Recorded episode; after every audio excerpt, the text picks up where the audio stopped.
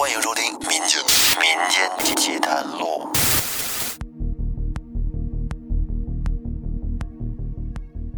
为您收集奇奇怪怪的故事，欢迎收听由喜马拉雅独家播出的《民间奇谈录》。我是老岳。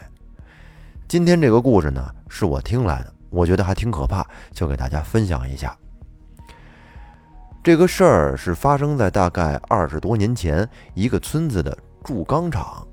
当时作者他们这个村子里的村民，大多数都是种地的，一年到头哼哧哼哧的，挺老累，也剩不了多少钱。而村里边都是靠天吃饭，基本上家家都这样，所以呢也没啥好攀比的。直到有一年夏天，有一个说着一口南方普通话的小个子商人来到了这个村子，说是要投资建一个铸钢厂。从这儿开始，他们村子的怪事儿就接二连三的发生了。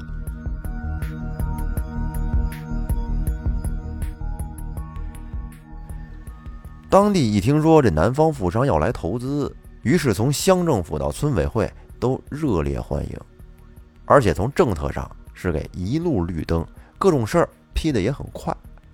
最开始啊，村里给他批的是村西头的一片地，可是这片地因为占用了有几户村民的果园，这村民们不乐意了，没少找村委会闹。哎，可是没想到的是啊，富商知道了这事儿。非但没有表现出很为难，还有极力争取的意思，反而他也不愿意在这块地上办厂，因为他说这西边是白虎位大凶。最后没办法，村里让他自己挑地方。他是跟这村里边足足转悠了一天，最后呢选了村子北边厕所后边的有一片荒地。当时这作者跟书记一听，这作者咱们就暂且叫他老刘吧，在村里边也是一个村干部。何书记一听，哎呦，他选这地儿都面露难色了。这富商一看，便有点不高兴的说：“两位领导是什么意思啊？这片破荒地下面难道有石油不成？”于是呢，老刘赶紧解释说：“老钱呀，啊，他管这个富商叫老钱。”老钱呐，你误会了，这片荒地有点问题。老钱打趣的说：“能有什么问题啦？这价钱都是说好的啦。”老书记说：“钱老板，这不是钱的事儿，这片地呀，邪得很。听老辈儿说，在前清的时候，这里死过不少人，个个死的那叫一个惨呐。打那时候起，这片地……”种啥啥死，养啥啥亡。我们村那是乡里有名的人多地少，可村里人宁可掏茅房，也没人愿意承包这片地。老钱有点不太相信的看着这俩村干部，过了一会儿说：“没事啦，我到时候找大师做做法事就好了。”老刘跟老支书看着老钱的意思还挺坚决，就喜欢这块地儿。于是呢，便无奈的点了点头，心想：反正这地荒着也是荒着，你不听劝，那怪谁呀？反正怪不着我们。到时候合同一签，你爱咋折腾咋折腾吧。别看这个老钱个儿不高，但是啊，这办事能力很强，真是把好手啊。建厂的事儿被他张罗的是井井有条。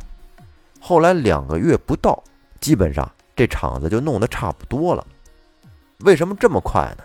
因为那时候铸钢厂不像现在这么复杂，主要呢以生产地条钢为主，厂房也很简陋，就是搭了几个大棚子，还有大熔炉、废钢铁、模具这些东西一到位，基本上就可以生产了。那厂房设备到位了，接着就得是工人了。这个老钱很精明啊，他为了省钱，也为了和村里人搞好关系，他就从南方。带过来几个手艺还不错的师傅，而其他的工人呢，都从村里招。开始啊，村里人还都舍不得家里那几亩地呢，哎，人都不来。可是后来老钱说跟他这儿干，一个月工资五百。哎呦，村里人一听这个，便都动心了，都挤破脑袋去村委会报名。最后呢，从里边挑挑选选的招了二十个人，这就准备过几天开始正式生产。而当天下午，老钱又来到村委会，找老刘，说啊，让老刘还得帮他再找一个看夜的。老刘说行，村里七十多岁的老爷子有好几个呢，你一个月工资啊，给他们一两百就行。要不老头们也没事儿干。可是老钱却认真的说，一两百怎么行啦？我给开八百，找个胆大心细的，万一真有人偷缸，起码能招呼两下子了。老刘一听就明白他意思了，一琢磨也对，于是呢，便把他自己的侄子二力喊了过来，问他乐不乐意干。二力一听，一个月八百，就是跟着守守夜，上上夜班，那太好了，这活啊，便满口答应，并且千恩万谢。几天以后，这铸钢厂开始正式生产了，哎，放炮撒酒，热热闹闹的。当天晚上七点。二弟吃完晚饭之后呢，过来盯夜。老钱听说二弟是老李的侄子，于是就给二弟专门搭了一个简易房。在这个简易房里啊，是用这个红砖铺地，而屋南边是个用角铁焊的架子床，床旁边还有一个小木柜子，柜子上面是个上了锁的铁盒子，而盒子里是电话、钥匙，就在二弟的裤腰带上拴着。而柜子里呢是手电筒、收音机，还有蚊香。屋子北边靠墙的是用铁棍焊的脸盆架子，而墙上挂着个小镜子。屋子的西边呢是窗户，东边是门，门框上挂了个石英钟。虽然说这个屋子不大，但是比起菜地里的窝棚，那真是不知道好了多少。二弟看着这布置，不由得跟那咧嘴直笑，嘴里笑骂道：“说，哎呀，这个老钱呐，爷们脸，娘们心，这心还挺细。”然后呢，他就跟着守夜吧，没事干什么呢？哎，听听收音机里的节目，打发打发时间。这一晃，时间不知不觉就到了晚上十点多了。而这时，收音机里边是一档情感节目。二弟这会儿正听得津津有味呢。突然，他就感觉到这屋里好像有哭声。开始他还没在意，以为是收音机串台了。但是这声音他越仔细听越清楚，而且呀，他觉得这声音好像离得很近。这会儿二弟的脑袋开始有点冒汗了，坐在床角上是左顾右盼。为了确定这个声音是不是串台，他把收音机都关了。但是他发现这个哭声更明显了，仿佛就在他屁股底下。要说二弟这小子胆子可真是特别大，他咽了口唾沫，猛地从床上跳下来，然后猫腰就往床底下瞅，却什么都没发现。而哭声在他弯腰的时候也戛然而止。二弟这会儿才恍然大悟，心想：这妈的，估计是老同学张鹏。这八百块钱的活给了我，他肯定是一万个不乐意呀，肯定就是他捣乱。反正明天你要是再来，我非把你扔炼钢炉里给化了。二弟是一边骂骂咧咧的，一边上床睡觉。接下来这一晚上是相安无事。到了第二天晚上，二丽照常来上班。因为昨天晚上自己被吓一跳，这个休息也不是特别好，他就觉得这肯定是老同学张鹏在背地里折腾他呢。这心里啊憋了一肚子气，就琢磨着今天张鹏他要是再敢来装神弄鬼，我非得活劈了他。然后到了下午六点多钟，这天刚刚擦黑，二力趁着天色还亮，打算啊在厂里再转悠转悠。结果他刚走到库房门口，就看见。一辆摩托车风尘仆仆的从外面开了过来，二弟仔细一看，这骑摩托车的不是别人，正好就是张鹏。于是二弟当时的气的就脸色铁青了，心里说：“这真是给你脸了。”于是随手捡了一根破钢筋，就朝张鹏走了过去。张鹏一看二弟这气势汹汹的过来了，赶紧刹住了车，就问说：“二弟，你干啥呀？”二弟吼道：“说。”你是活腻歪了吗？昨天半夜里装神弄鬼，今天还敢过来？张鹏疑惑的骂道：“说你他娘脑子是进水了！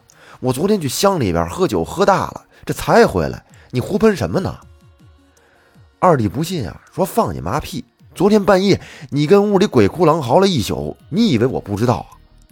张鹏说：“不可能，不信你去乡里边问李大耳朵，我昨天在他们家睡的。”二力是半信半疑的盯着张鹏。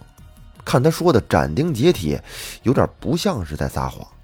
于是啊，手里的钢筋也就随手扔在了地上，有些怀疑的问道：“说你说的是真的？”张鹏也没接他话茬，便问着二力说：“你说你昨晚听见有人哭？”二力点了点头。张鹏又说：“你知道我为啥今天着急麻慌的来找你吗？”这会儿张鹏的面色。变得有些凝重，他接着说：“我跟你说啊，今天我一直睡到了下午，吃了点东西，就跟刘大耳朵提起了你在这儿盯夜。结果我们聊天这话让刘大耳朵他奶奶听见了，那老太太一听就大惊失色，说啥非让我劝你别干了，说这地方不干净，早年间这里死过不少人。起初我也不信呢。”你刚才这一说，我也真是信了。你觉得我真能为了八百块钱跟这儿这么处心积虑的，能把刘大耳朵他奶奶都拉出来？反正啊，我说这话你爱信不信，好言难劝，该死的鬼！说完，张鹏骑着摩托车就扬长而去了。二弟是骂骂咧咧的也走回了屋，点了根烟，狠狠地吸了几口，看着呼出的烟雾在那二十五瓦的白炽灯下。慢慢的飘散，他的心情也缓和了不少。他和这张鹏啊，他们是初中同学，虽然说打上学那会儿俩人关系就不是特别好啊，有点不对付，但确实也犯不上为了八百块钱干这种没皮眼子的事儿。那昨天晚上这到底是怎么回事呢？想到这儿，二力的脊梁骨有了一种莫名的寒意。二力又打开了收音机，这时收音机里的节目播的正是相声，听着相声，反正也慢慢的抵消了二力刚才胡思乱想的恐惧。就这么着，不知不觉的，这时间又到了半夜十点多。二力听相声已经听得有点迷迷糊糊的了，就在半睡半醒之中，突然间，他听到那阵凄惨的哭声又来了。二丽的身体紧接着就是一个机灵，瞬间困意就全都没有了。这会儿的二丽脸色已经被吓得发白了，他本来想大喊一嗓子说：“谁呀？有完没完？”可是没成想，这话到嘴边竟然说不出来。而且现在窗外原本皎洁的月光，在这会儿变得是格外的惨白，床底下的哭声听起来也。越来越凄厉了。这时，二弟哆哆嗦嗦的从床上爬了起来，用那手掌用力的拍着那床板，嘴里不停的哼唧着说：“为什么哼唧着？他说不出话来了。”他说：“你他妈别哭了，别哭了。”但是那哭声却还是继续在床底下飘荡着。二弟这会儿就想着赶紧跳下床夺门而出吧，可是。他这两条腿就像灌了铅一样，根本就挪不动。而就在这时，突然就听到有人咚咚咚的砸床板，那力气非常大，恨不得都快要把床板给拍碎了。你想啊，二力一百九十多斤的一个汉子，竟然被震的一下子就弹了起来，一个趔趄，整个人就摔到了地上。哎，你说这说来也奇怪，离开了床板之后，人竟然能动了。而且他那喉咙也能出声了。这时的二弟刚想大声喊一嗓子，可是就在他从地上爬起来的那一瞬间，下意识的瞥了一眼床底，就这一眼，他就彻底的傻了。只见在床下边有一个被砍了手脚的老道，正躺在床底下哭嚎，那四肢都没有了，只见那鲜红的血。从四肢的断口处就这么呼呼的冒着，源源不断的渗入了红砖之间的缝隙里。老道似乎想着说些什么，可是他的舌头被人剪掉了，并且一边哭一边顺着嘴角的往外淌血沫。看到这儿，给二丽吓得又不会动弹了。这时，突然老道的头朝着二丽这边一扭，只见一双通红的眼珠子就这么直勾勾地盯着二丽，并且带着血沫的嘴角露出了一个十分邪性的笑容。此时，二丽感觉浑身的血都凉了。带着哭腔的喊道：“说你别看我呀，我求求你了，别再看我了，有鬼呀！”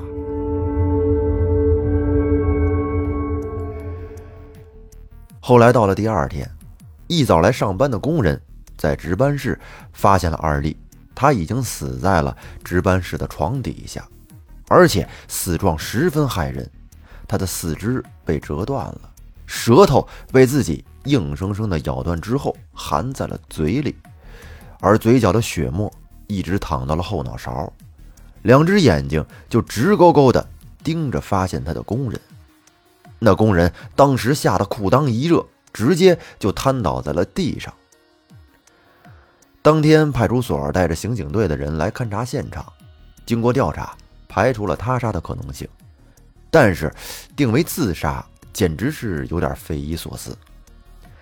而警方正在两难的时候。老钱呢，就是那富商，赔给了二丽家里一笔钱，要求他们不予追究，并且他又上下跑关系，最后这件事儿也就不了了之了。可是这件事之后，厂里边就开始接二连三的出状况，不是工人被烫伤，就是机器出毛病。不到半个月，村里的人纷纷都辞职了，而老钱只好招聘外乡人。可是工人倒好说，只是这个看夜的就硬是招不到人。最后开到一个月两千的时候，来了一个外地人说试试，但是第二天一大早他连工钱都没要就跑了。具体是因为什么，谁也不知道。后来又过了一段时间，全国严查地条钢，而老钱的铸钢厂也就随之倒闭了。多年以后呢，那片厂房要被拆掉。盖一所中学，就在拆值班室的时候，人们就发现红砖下面的土居然是血红色的。拿着铁锹往下挖，可没成想，这红色居然渗了半米来深，而且越往下，这血腥味越重。当时村里的屠户刘三看了之后是大惊失色，他说呀：“这片土肯定是血染成的。”就拿牲口来说，至少得十头牛的血才能把这么一大片地染这么深。而之前二力的老同学张鹏压根就不信，他打趣道：“说三叔啊，你说这要是人血，那得多少个人呢？”而屠户刘三儿瞟了张鹏一眼，说：“就你这体格子的，五十个都不见得够。”后来又过了半年，张鹏也死了，他是怎么死的呢？学校在施工的过程当中，他揽了一个组装脚手架的活就在给一号教学楼装脚手架的时候，他不慎从上面掉了下来。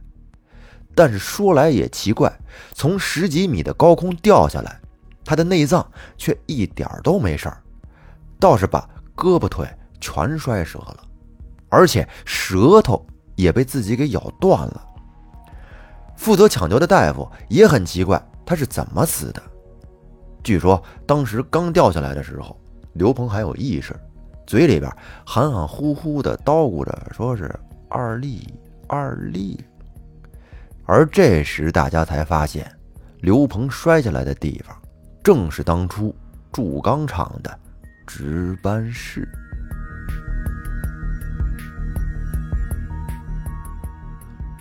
好，那这个故事说到这儿呢，就给大家说完了。害怕吗？当时我看的时候，觉得还是挺害怕的，所以就想呢，给大家说出来，哎，大家一起害怕一下。如果听众朋友您也有比较奇奇怪怪的故事，欢迎给老岳投稿，哎，咱们和大家一起分享。那这期节目我们就说到这儿，欢迎您订阅专辑并关注主播复古宇航员，咱们下期再见，拜拜。